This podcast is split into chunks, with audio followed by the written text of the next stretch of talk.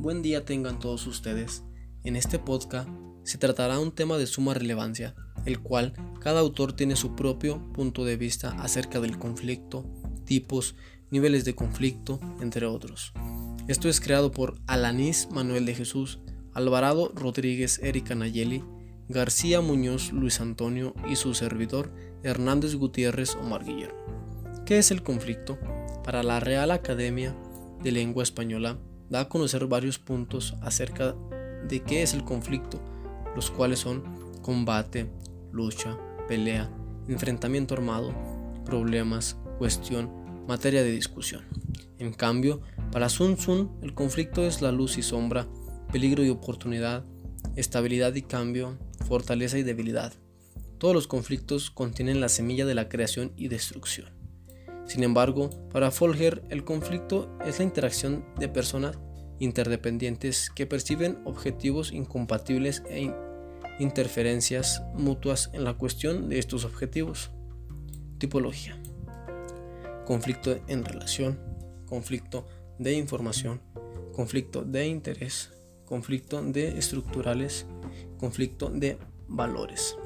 Además de la tipología del conflicto, existe otra clasificación que consta de los niveles de conflicto.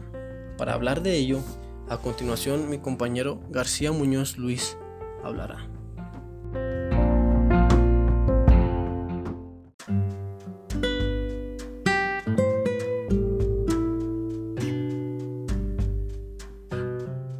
Hola, ¿qué tal? Mi nombre es Luis García Muñoz. El día de hoy nos encontramos para hablar de un tema muy importante, el cual es el conflicto.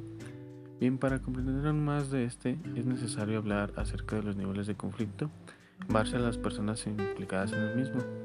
Bien, existen cuatro niveles de conflicto en torno a las personas involucradas. De esta manera, los conflictos pueden ser de nivel intrapersonal, de acuerdo al profesor Ramón Alzate. Este nivel de conflicto surge dentro de los individuos. La causa de ello se basa en los pensamientos, ideas, emociones e impulsos que entran en colisión unos con otros generando las inquietudes e indecisión del individuo. El nivel interpersonal son aquellos conflictos directos que tenemos con otras personas, ya sea por falta de empatía o escasa inteligencia emocional.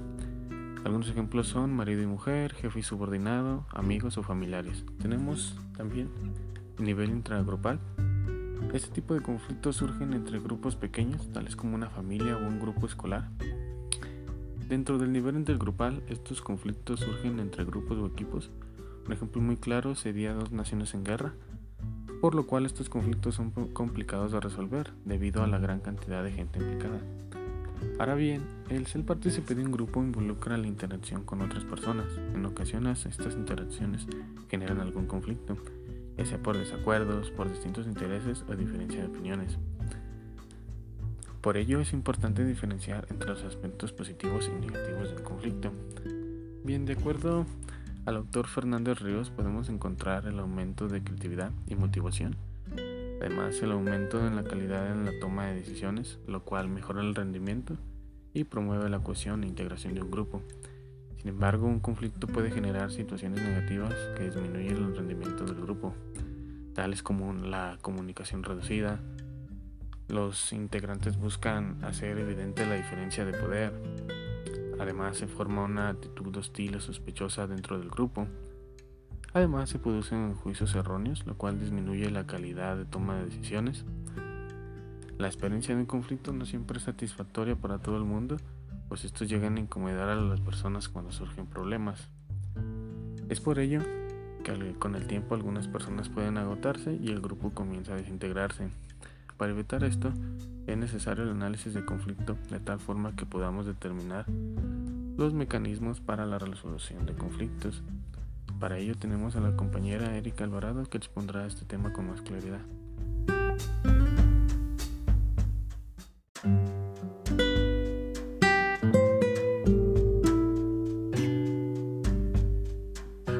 Muchas gracias compañero. Bueno, me presento.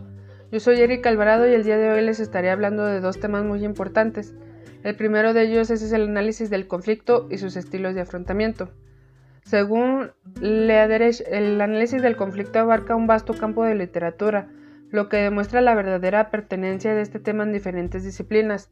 como viene siendo la psicología, derecho, filosofía, entre otras, con el fin de poder lograr crear espacios de mediación que transformen las realidades de los conflictos como una prioridad mundial, y poder entender que más allá de esto, lo realmente impactante en la práctica es comprender lo más profundo del ser humano, su naturaleza dentro del conflicto, conocer que las personas directamente implicadas dentro de un conflicto a menudo se dedican a exigir las soluciones que a ellas les conviene y no quieren escuchar la preocupación y las razones del otro, por lo que suelen asumir una actitud intransigente e inflexible basándose en su propia solución.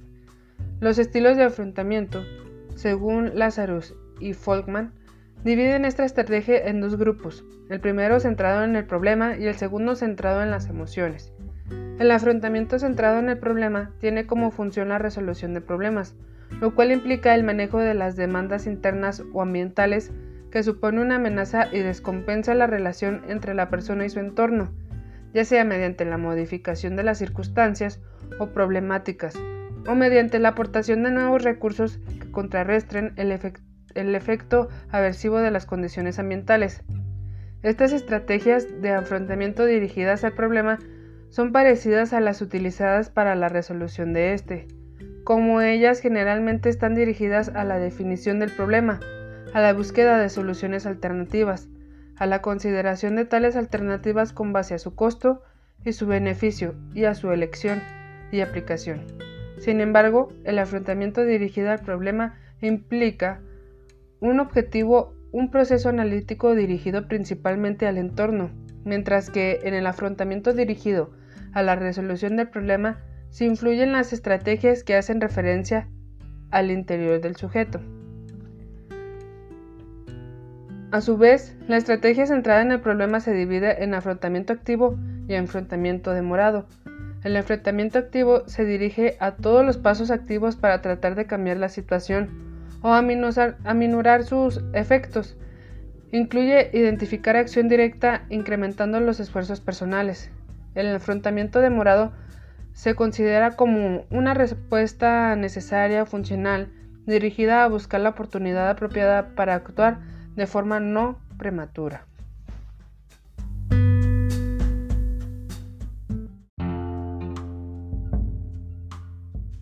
El siguiente punto, el siguiente tema, es el conflicto grupal y la metodología para la resolución del conflicto. Según ahí estarán, los conflictos son inevitables cuando varias personas trabajan juntas. En los grupos que trabajan de manera continuada, el conflicto surge de la variedad de formas y contextos. Los miembros del grupo pueden sentirse ya sea insultados o engañados por otros miembros. Pueden estar en desacuerdo con la solución o con la aproximación seguida para resolver el problema. Pueden descubrir serias diferencias entre ellos en valores y actitudes o entre otras más.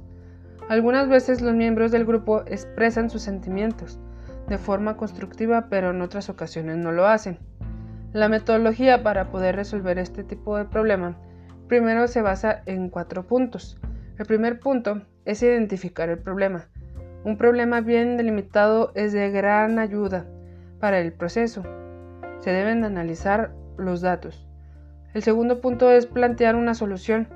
Analizar las alternativas de solución es útil ver la mayor cantidad posible de alternativas para solucionar el problema. Tercer punto es desarrollar una solución. Luego de elegir una alternativa se aplica los cambios a seguir de la solución del problema. Y el último punto es elegir una alternativa. Elegir la mejor de todas las posibles alternativas para poder solucionar este problema. Enseguida los dejo con mi compañero Jesús Alanís que les hablará sobre el conflicto en las organizaciones.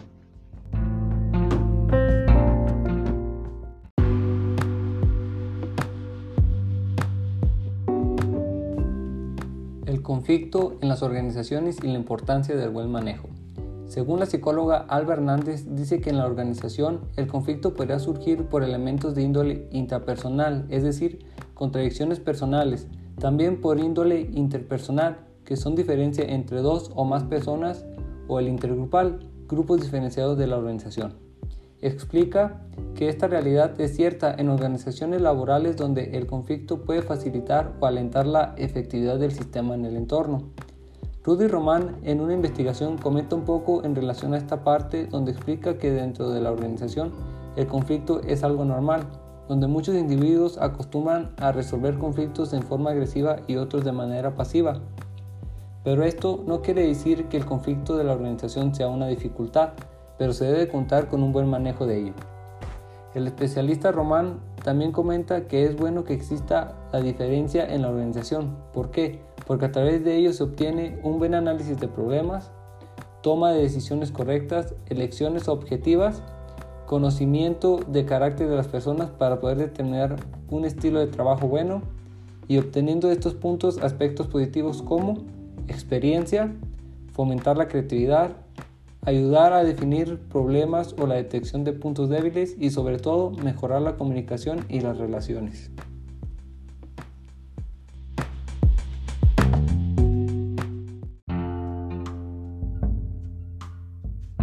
Bueno, para finalizar este tema, tenemos que el proceso de conflicto nos da la oportunidad de resolver la problemática con una óptica compartida tomando en cuenta la mayor cantidad de opciones para elaborar una solución. De esta manera se fomenta el ganar-ganar y el bienestar para todos. Recordemos que si nuestra comunidad está bien, nosotros también estaremos bien.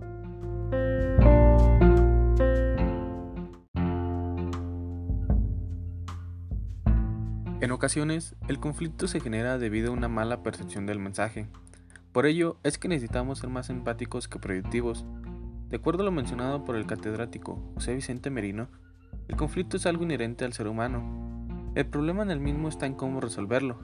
Hay dos caminos, la manera violenta o la manera pacífica. Lo mejor que podemos hacer para la resolución de un conflicto es tomarlo como un aprendizaje, de tal manera que podamos evitar actos violentos o negativos que afecten a nuestro entorno.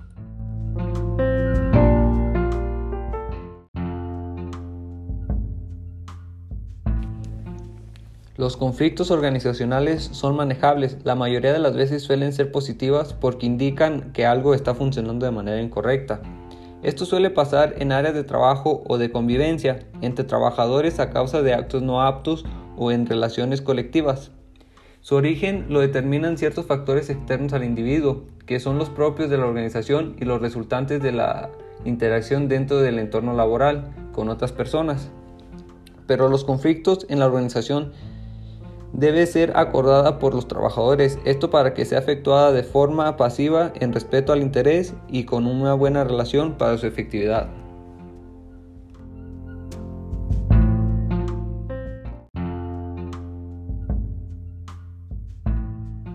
Conflicto forma parte de nuestras vidas, ya que sin él no, no tendríamos una vida como la que tenemos hoy. No nos ayudaría a resolver cosas, a delegar, a platicar, para llegar a a un resultado de suma importancia en donde quiera que estemos, ya sea en una empresa, en una escuela, en un trabajo, en donde sea. El conflicto siempre va a formar parte de nosotros. Es una pieza fundamental para poder resolver los problemas porque sin ellos en realidad no como no, no tendría sentido.